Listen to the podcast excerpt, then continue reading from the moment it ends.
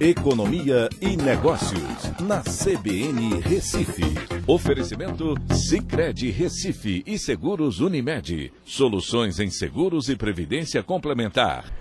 Olá, amigos, tudo bem? No podcast de hoje eu vou falar sobre quem teve melhor desempenho no primeiro trimestre: investimento em renda fixa ou variável. Os cenários internacional e doméstico explicam o desempenho desses dois tipos de investimento e suas performances nos três primeiros meses do ano. Entenda melhor o resultado e o que pode mudar até o final de 2022. No trimestre, o IPCA subiu 2,63%. A Selic e o CDI é, tiveram alta de 2,43%.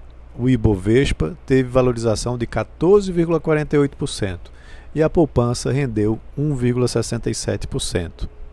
Mas, quando você compara esses investimentos descontando a inflação, o CDI teve queda de 0,19%, a poupança de 0,94% e o Ibovespa um resultado positivo de 11,54%.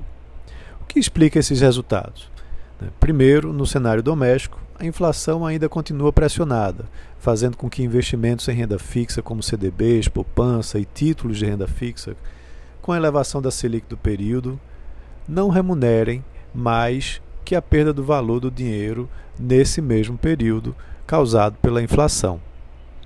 Segundo, no cenário internacional, a invasão russa tem pressionado os, o preço das commodities, repercutindo nos preços das ações de empresas exportadoras brasileiras. Além disso, a inflação nos Estados Unidos tem levado o país a aumentar os juros, o que fez investidores migrar para o Brasil. Inclusive, o desempenho das bolsas americanas foi muito ruim nesse primeiro trimestre.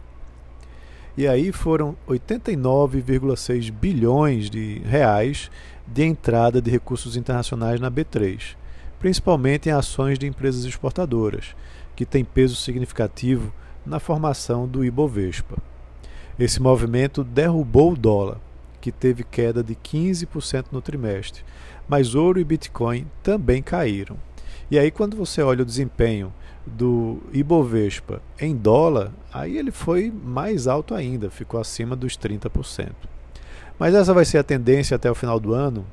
Pois é, é muito importante lembrar que desempenho passado não garante retorno futuro nos próximos meses haverá muita turbulência política em torno das eleições presidenciais e que tipo de política fiscal será adotada pelo novo presidente. Outro fato importante é que o Banco Central vai continuar elevando a Selic até 12,75% ou 13% ao ano. E a inflação vai ceder a partir de maio, convergindo no final do ano para perto de 7% ao ano. Então, nesse contexto, a renda fixa entrará no campo positivo em termos de rentabilidade. Por fim, passado o momento turbulento no mercado internacional de commodities, com a possível trégua entre Rússia e Ucrânia e com a desaceleração econômica causada pela elevação de juros internacionais, os investidores internacionais devem retornar para mercados mais seguros, o que pode trazer um impacto no Ibovespa. Então é isso. Um abraço a todos e até a próxima.